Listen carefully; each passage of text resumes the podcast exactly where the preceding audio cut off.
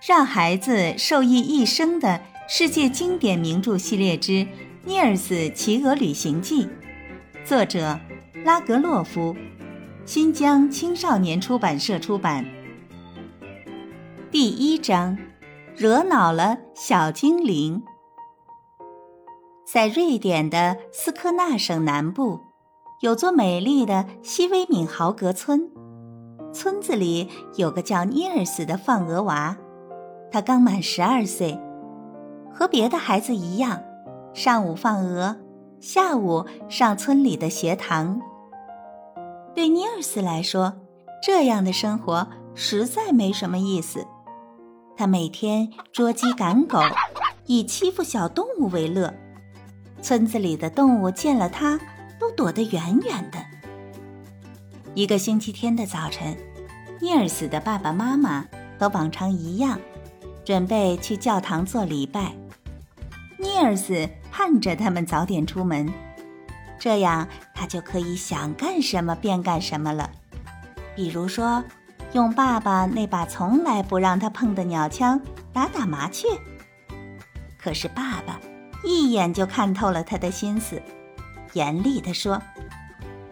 既然你不愿和我们去教堂，那就在家里好好的给我读书。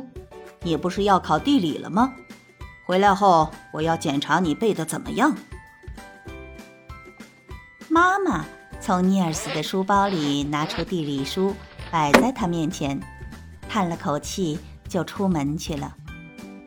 他们的日子并不富裕，家里只有一小块土地，一头猪。和几只鸡，最近养了些奶牛和鹅后，日子才好过了一些。但这个捣蛋儿子让他们操碎了心，他成天惹是生非，搞得家里鸡飞狗跳，不得安生。尼尔斯趴在窗口，看着他们的马车走远了，却一点儿也开心不起来。他嘀咕着。怎么办呢？不能玩，还要背着无聊的地理，读这些东西，对我有什么用呢？他尝过爸爸皮带的滋味，所以只能一屁股坐下，念起书来。阿普兰位于瑞典北部，气候寒冷。念着念着。他的声音越来越轻，迷迷糊糊打起了盹儿。尼尔斯硬撑着想保持清醒，可是课本上那些河啊、海啊，才引不起他的兴趣呢。读着读着，他的眼皮就抬不起来了，也不知迷糊了多久。尼尔斯忽然听到身后传来一阵窸窸窣窣的声音。他揉揉眼睛，从对面的镜子里看到自己身后那只老古董箱子，不知怎么敞开着盖儿。他心想：奇怪，那只大箱子里放的都是些旧东西，妈妈是从来不让人去翻动的呀。再说，他出门之前也并没有打开过那只箱子，莫非有小偷？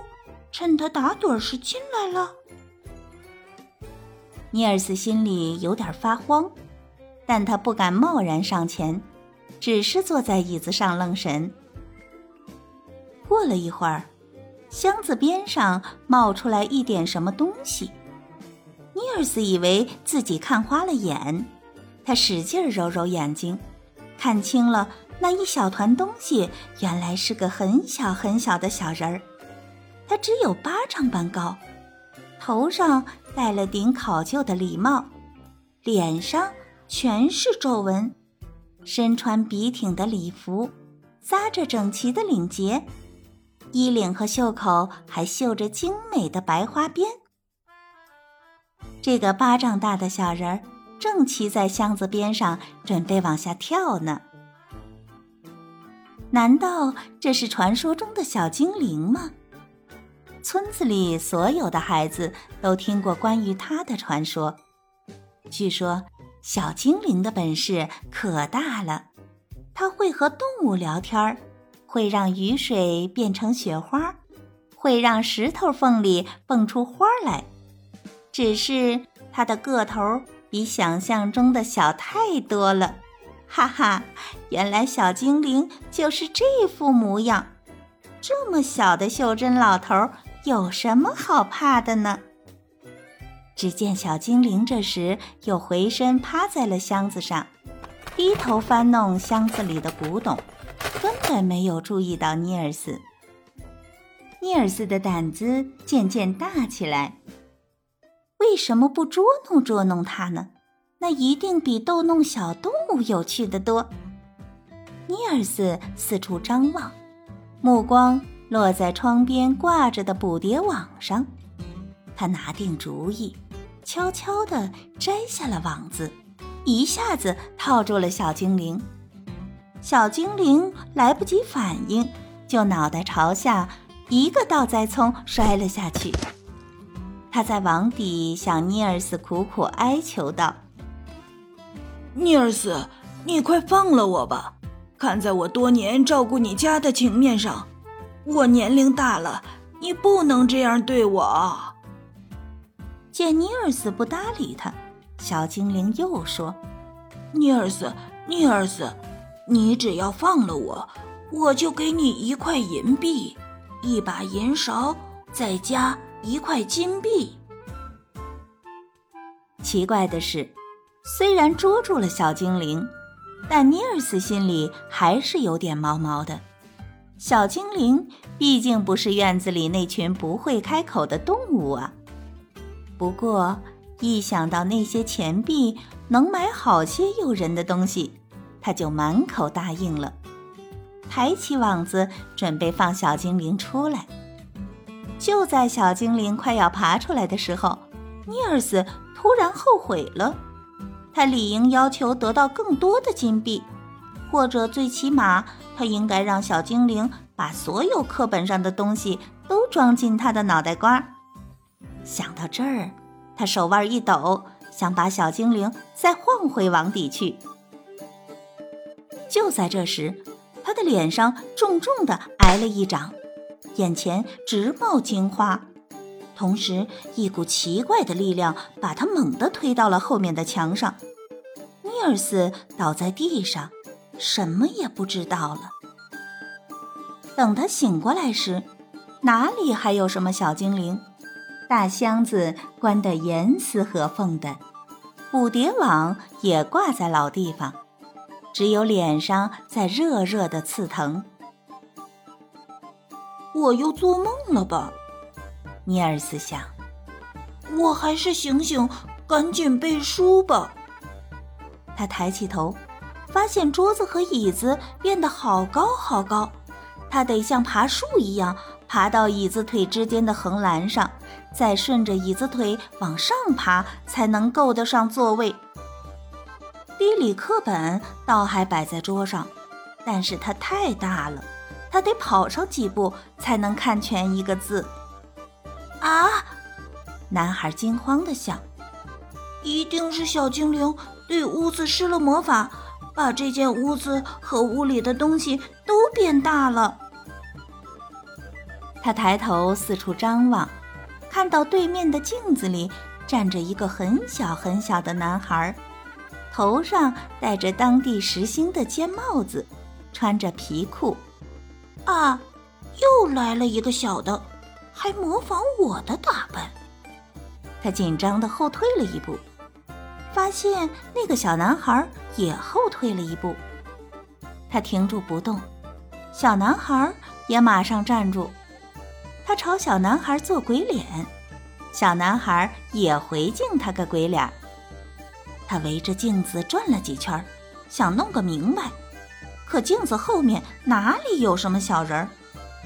他惊恐地想：莫非镜子里的小男孩不是什么小精灵？而是被小精灵施了妖术变小的自己。起初，尼尔斯怎么也不相信这么荒谬的事。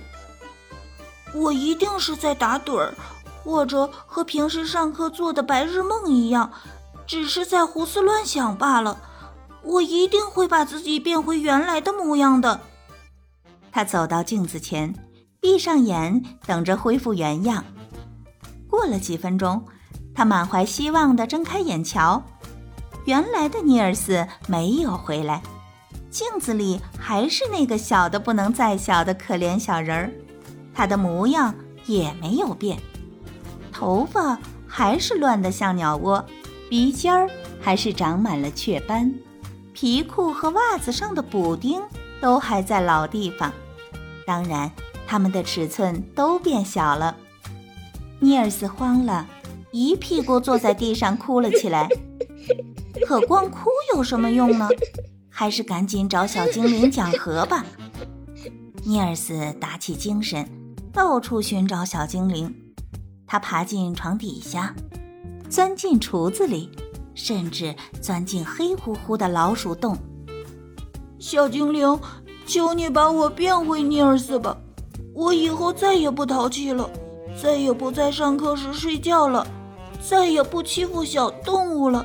求求你，只要把我变回人，我一定做个听话、懂事、孝顺的好孩子。精灵老爷爷，求求你，你快显灵吧！可不管他怎么哀求和许诺，小精灵压根儿就不露面。也许他会像传说中讲的那样，藏在牛棚里。男孩撒腿往牛棚跑去，门幸好是半掩着的，否则他连门锁都够不着。这时，尼尔斯家的院子里热闹极了，一只跳来跳去的麻雀正扑扇着翅膀，对牲畜和家禽们兴高采烈地宣布这个特大喜讯：叽叽。好消息，好消息！放鹅娃尼尔斯成了小人儿了，快来看小玩意儿尼尔斯豪格尔森吧！鸡们咯咯地笑着嚷着，乱成一片。好啊，好啊，活该他有这么一天，看他以后还敢扯我们的关子！咯咯咯，鹅们挤作一堆，伸长脖子看热闹。谁把这个整天揪我们羽毛的小坏蛋变成这样的？谁替我们出的气呀？太棒了！嘎嘎，这些动物的话都清清楚楚地传到了尼尔斯的耳朵里，他吃惊极了。一定是我成了小精灵，所以才能听懂这些长羽毛的家伙们的话。他朝母鸡扔着石子：“住嘴！你们这群婆娘！”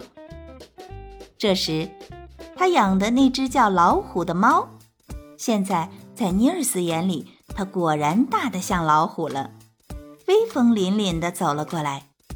尼尔斯赶忙向他求救：“亲爱的老虎，快告诉我，小精灵躲到哪儿去了？”老虎喵喵地冷笑两声：“我为什么要帮你？好让你重新变成坏孩子？”整天来揪我的胡须。牛棚里那头叫五月花的母牛，边嚼着青草边乐。哞哞，太好了，尼尔斯也有今天。哞哞，牛棚里根本没有小精灵的身影。尼尔斯沮丧地想：完了。这个农庄里是不会有动物愿意帮他的忙了，这可怎么办呀？如果爸爸妈妈回来看到他这个模样，会有多吃惊呀？妈妈一定会哭个不停的，村子里的小伙伴们也会笑话他，所有人都会成天谈论这件事取乐，那可太丢人了。说不定这事会传遍全瑞典。所有人都会把自己当妖怪看待。尼尔斯边想边爬上农庄里的草垛，坐在上面不知所措。碧空如洗，天空中正有一群野雁飞过，它们掠过农庄，看到院子里那群正慢吞吞散着步的家鹅，便放慢了速度，大声呼唤：“来吧！”加入我们的队伍吧！我们要去拉普兰了。家鹅们听到呼唤声，拍打着翅膀，仿佛准备飞起。一只老鹅大声地制止道：“你们疯了！咱们祖祖辈辈在这里吃住，可不是野家伙！醒醒吧！”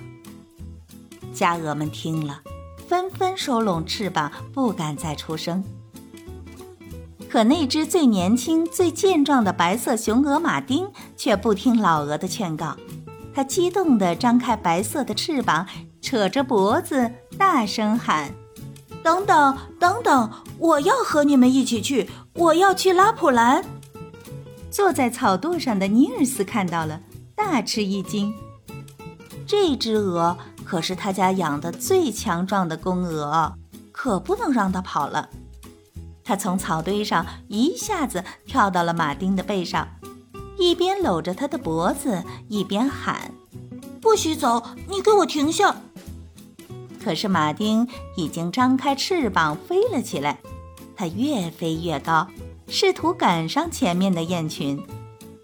骑在鹅背上的尼尔斯吓得紧紧地搂住公鹅的脖子，将小小的身子贴在了鹅身上。他双眼紧闭，心惊胆战。任由公鹅将它带到了高高的天空。今天的故事就讲到这儿了。变小的尼尔斯会被大白鹅马丁带到哪里去呢？我们下一章继续讲述。